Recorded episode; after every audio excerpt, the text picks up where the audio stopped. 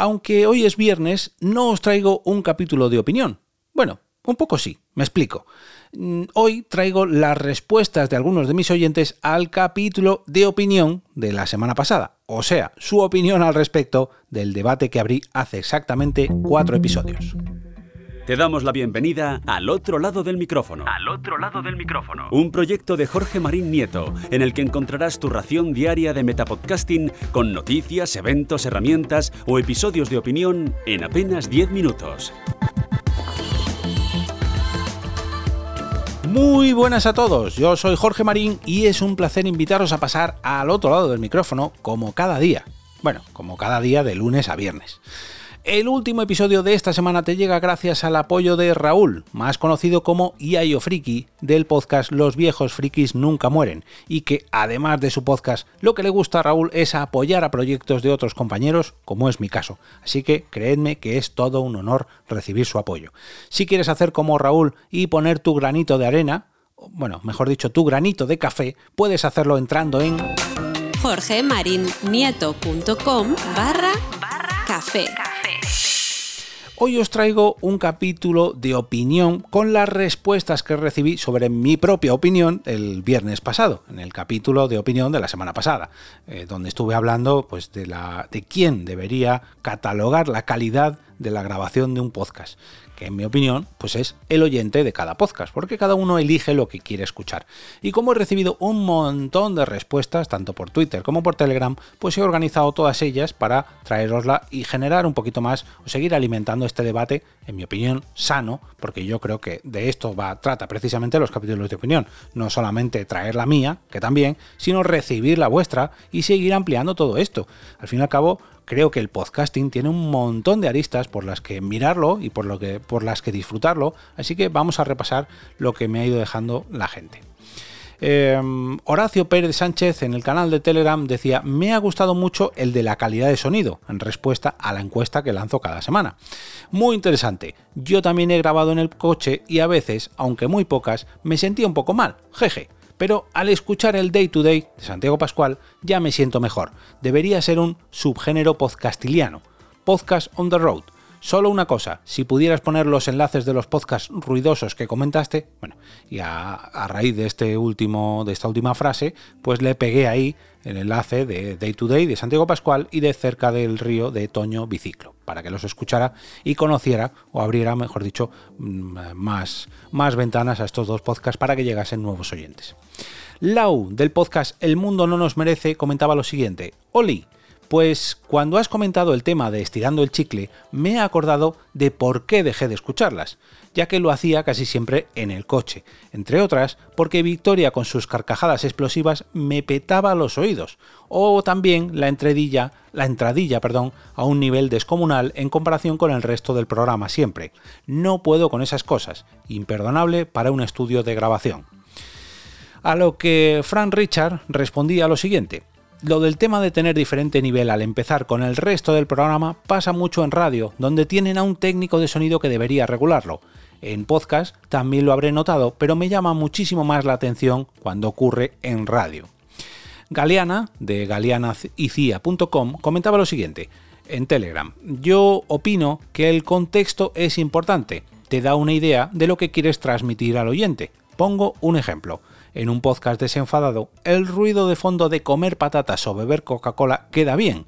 En uno solemne, donde la temática y el enfoque es diametralmente opuesto, todo eso no podía estar porque restaría. Aprovecho para recordar que tampoco hay que descuidar, la locución, madre mía, yo sí que la estoy descuidando. Sorry por la parrafada. Ups, nada, Galeana. Mm, al contrario, de sorry nada. Muchas, pero que muchas gracias por tu comentario y opinión a, colación de este comentario de Galeana, Javi Calvo, el responsable de podcast en El Economista, respondía lo siguiente: No, el ruido de gente comiendo y bebiendo mejor lejos del micrófono, por favor. Y ahí estoy de acuerdo con Javi. A mí, personalmente, no me molesta si lo hacen alejados del micrófono. Entiendo que si es una tertulia desenfadada, pues quieran comer algo o quieran beber algo, pero no hace falta que me hagan así sonido ASMR. Bueno, Víctor Gabriel del podcast diario de Argifonte respondía en Twitter. Perdón, comentaba o citaba el tuit eh, donde yo publicaba este episodio, dice, ya conozco la tuya, refiriéndose a mi opinión. Coincido contigo, no soporto la gente que va de lista, de podcaster con carnet. El contenido es el rey. No hablo de Alberto, refiriéndose a Alberto Rey. La ambición sonora me gusta. Si el sonido está en ambiente seco, me vale también. Raúl de la Puente, el doctor Genoma, arroba doctor Genoma, de la podcastfera.net y vicepresidente de la Asociación de Escuchas de Podcasting Spot, citaba mi tuit también y decía lo siguiente, este es uno de los ejemplos de por qué este tío es mi hermano podcastero. Y ojo, que él se parte el lomo preocupándose que se escuche bien. Hashtag viernes de podcast, hashtag recomendación. Y a continuación añadía lo siguiente, lo de los podcasts mainstream tiene su delito, porque parece que está de moda dejar los audios al aire al libre albedrío cuando se tienen medios y se supone que ellos quieren seguir siendo tops. ¿Será eso lo que atrape o es que sus oyentes no escuchan mucho? Oh my god, lo que he dicho. Chus Pariente, productor y editor de los podcasts de BBVA, citaba el tuit sobre este debate y agregaba que era una joya de viernes. Así que muchas gracias por tu opinión, Chus. Em, la verdad que os tengo que ser sincero, no sabía si grabar un episodio sobre estas respuestas o no, pero es que esto, esto que he recibido hoy es un ejemplo de lo que a mí me gusta del propio podcasting y sobre todo de los propios episodios de opinión. Me encanta ah, extenderme y dar mi opinión sobre algunos temas, pero lo que más me atrae es abrir el debate y eh, no porque esté de acuerdo conmigo las opiniones que os he traído hoy, al contrario, incluso cuando discutimos, entre comillas, en un ambiente sano, creo que es lo mejor que puede pasar. Ese debate que se genera, no hablo solamente de Twitter o Telegram, no, no, en general, me da igual que sean los comentarios de Evox, no. Lo que quiero es conocer todas vuestras opiniones, todas las opiniones de los diferentes oyentes de podcast que hay y los diferentes creadores de podcast para que hagamos de esto un poquito más más amplio todo, que, no, no sea esto una cueva de eco donde solamente escuche mi opinión, no, quiero escuchar las vuestras, quiero que me deis feedback.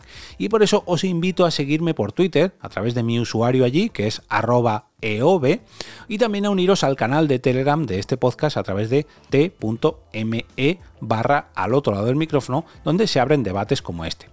Además, en este canal podéis participar en las encuestas semanales que publico cada semana, concretamente los sábados por la mañana, para que votéis allí vuestros capítulos favoritos de cada semana y me ayudéis a configurar una mejor parrilla en cuanto a los episodios de al otro lado del micrófono que tengáis un gran fin de semana lleno de podcasts que estén grabados con la calidad que vosotros prefiráis, pero sobre todo, sobre todo, que os gusten tanto como para recomendarlos el próximo lunes, con motivo del lunes podcastero.